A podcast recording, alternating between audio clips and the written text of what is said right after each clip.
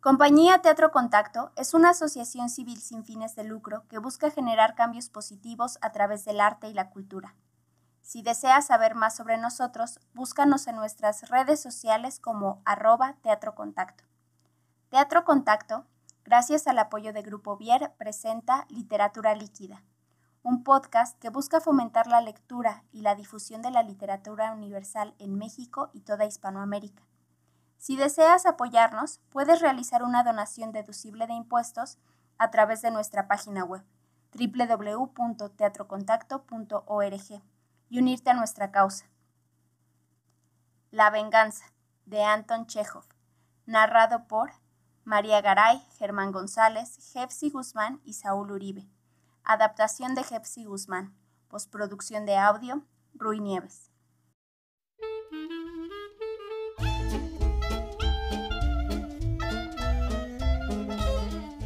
León Savich Turmanov, uno de los tantos individuos con pequeño capital, joven esposa y calvicie inveterada, está jugando al bridge en casa de uno de sus compañeros. Después de perder una fuerte suma, experimenta un calor desusado y recuerda que aún no ha tomado una copita de vodka. Se levanta, pasa por entre las mesas, atraviesa el salón en el que la juventud habla y se detiene ahí un instante, mirando alrededor suyo con sonrisa indulgente. En fin, se mete por una puertecita que comunica con el comedor donde en una mesa circular figura toda una batería de botellas y garrafas con varias clases de aguardientes y licores.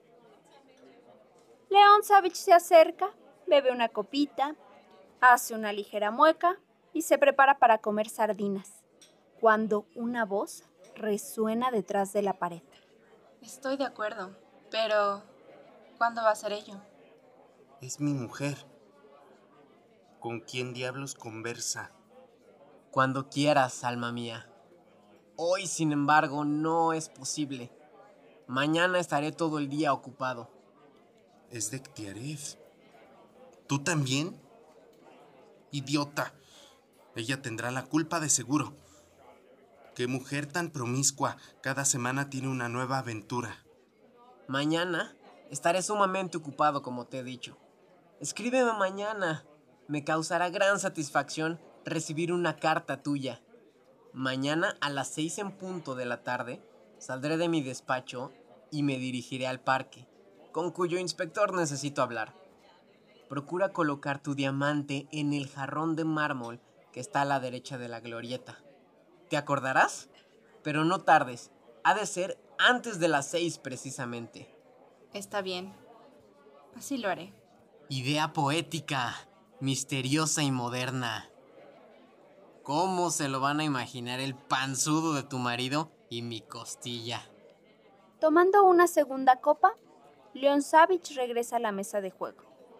Su descubrimiento no le causaba ni rencor ni asombro. Solía indignarse, promovía escenas, le reprendía y hasta le pegaba. Cuán lejos se hallaban aquellos tiempos. Doce años han transcurrido. Los encantos de su esposa le son del todo indiferentes y sus amores le tienen perfectamente sin cuidado. No obstante, en esta ocasión, su amor propio se siente ofendido. Valiente canalla es ese de Ktiarev. Al encontrarse conmigo pone buena cara. Parece que soy su mejor amigo. Actúa tan contento y satisfecho que poco le falta para abrazarme, mas espaldas mías buenos cumplidos me suelta. Sintiéndose constantemente ofendido al perder continuamente, Turmanov no puede mirar a Degtiarev durante toda la cena, el cual no cesa de interrogarle sobre su aspecto triste, su suerte en el juego y otras cosas semejantes. Hasta tiene el descaro de aprovecharse de su calidad de amigo íntimo para regañar a su mujer por lo mal que cuida a su esposo. Entretanto, ella se ríe, le mira con aire afable, charla, el diablo en persona no hubiese puesto en duda su fidelidad. Le daría una golpiza.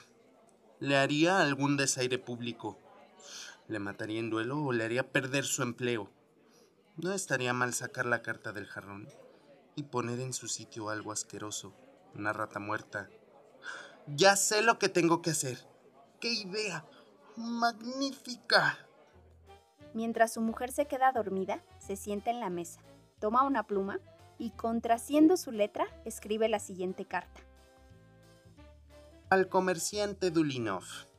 Muy señor mío, si hoy 12 de septiembre a las 6 de la tarde no coloca usted en el jarrón de mármol al lado de la glorieta del jardín público 200 rublos, será usted asesinado y una bomba será depositada en su almacén.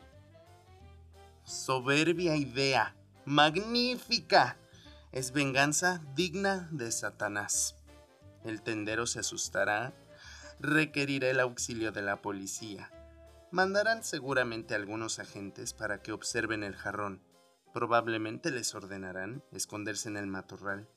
Y a las seis, en cuanto Dectiaref introduzca la mano para tomar la carta, lo atraparán. Buen susto se llevará. Tendrá tiempo para meditar sobre sus amores mientras que se lleven a cabo las averiguaciones y el asunto se ponga en claro. León Savage pegó el sello y personalmente llevó la carta al buzón. Esa noche durmió con sonrisa de satisfacción. Por la mañana, León Savage recordó su hazaña en su oficina y sonriente imaginó el terror de Dektiarev al caer en la trampa. Antes de las seis, corrió al jardín público para regodearse con la situación desesperada de su amigo. Ya está allí.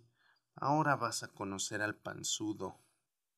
Dektiarev extrajo del jarrón un pequeño paquete. Lo inspecciona por todos lados, encogiéndose de hombros, lo abre vacilante, se vuelve a encoger de hombros y el asombro se dibuja en sus facciones. El paquete contiene dos billetes de 100 rublos.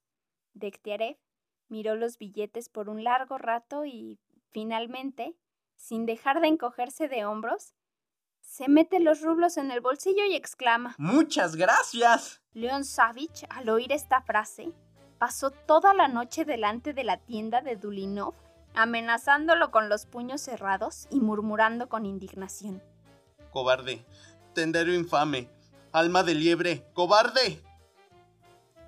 Teatro Contacto, gracias al apoyo de Grupo Vier, presentó La Venganza, de Anton Chekhov, un episodio de literatura líquida.